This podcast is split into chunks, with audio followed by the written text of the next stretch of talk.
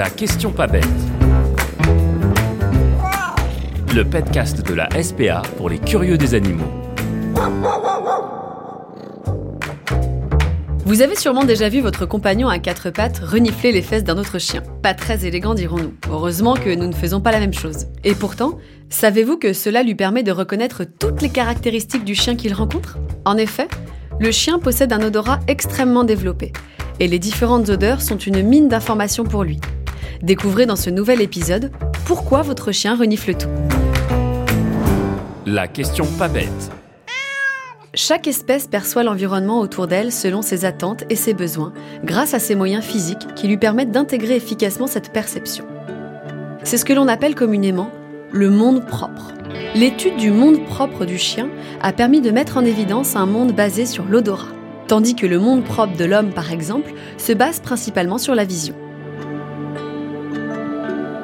Lorsque nous nous baladons dans la rue, nous voyons grâce à nos récepteurs visuels tout ce qui nous entoure les voitures, les autres individus, le ciel, les nuages. Cette perception visuelle est intégrée et acheminée vers le cerveau qui nous renvoie une image de ce que l'on a reçu comme information externe. Pour le chien, la perception est bien différente. Elle est avant tout olfactive.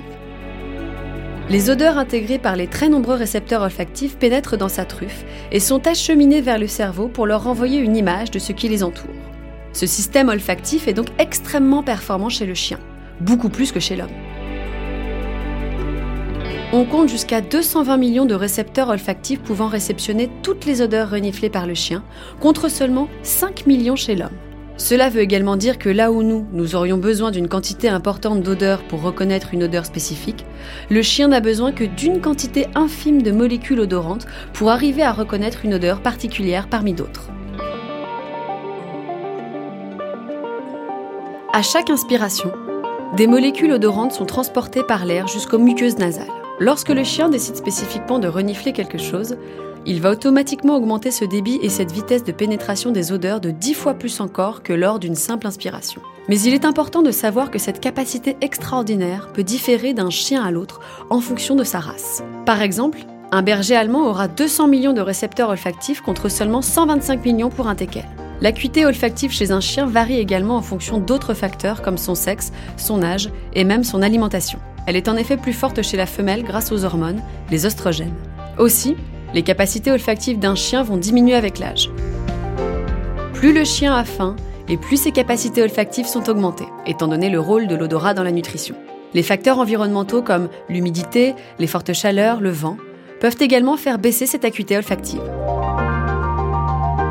L'olfaction permet aux chiens de communiquer entre eux et de se reconnaître. Les odeurs déposées par un chien lors des balades représentent d'une part un message spécifique laissé pour les autres chiens qui passeront plus tard dans la journée, par exemple je cherche un partenaire sexuel, mais d'autre part et avant tout une carte d'identité propre à chaque individu. Le chien qui reniflera ces odeurs déposées pourra reconnaître toutes les caractéristiques du premier chien, taille, race, sexe, âge. Ainsi, notre carte d'identité visuelle humaine est bien différente de la carte d'identité canine. De plus, le chien est capable, grâce à cet odorat très développé et aux connexions neuronales qui lui sont offertes, de mémoriser les différentes odeurs, ce qui lui permet plus facilement de discriminer une odeur en particulier parmi tant d'autres. De la même manière, il arrive à reconnaître son humain parmi des centaines d'autres. Le mécanisme d'intégration des odeurs est complexe. Il permet même de percevoir les émotions humaines lorsqu'elles sont particulièrement présentes. Un chien va donc réceptionner les composés chimiques excrétés par exemple via la sueur de l'homme lors d'une situation stressante. Cette capacité a permis de voir naître plusieurs disciplines et pistes intéressantes pour le chien et pour l'homme. La formation des chiens de travail pour la détection de maladies par exemple, diabète, tumeur, Covid, la formation des chiens de recherche et de sauvetage, des chiens d'avalanche.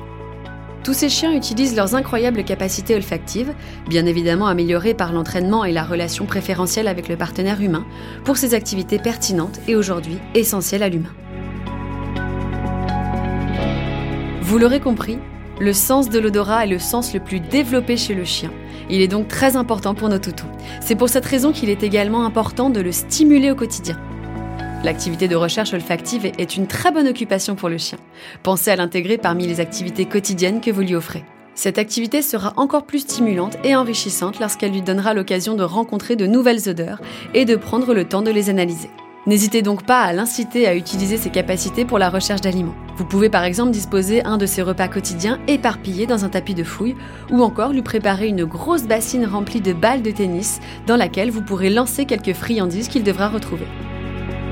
Il existe plein d'autres astuces avec toujours le même objectif, faire appel à son odorat.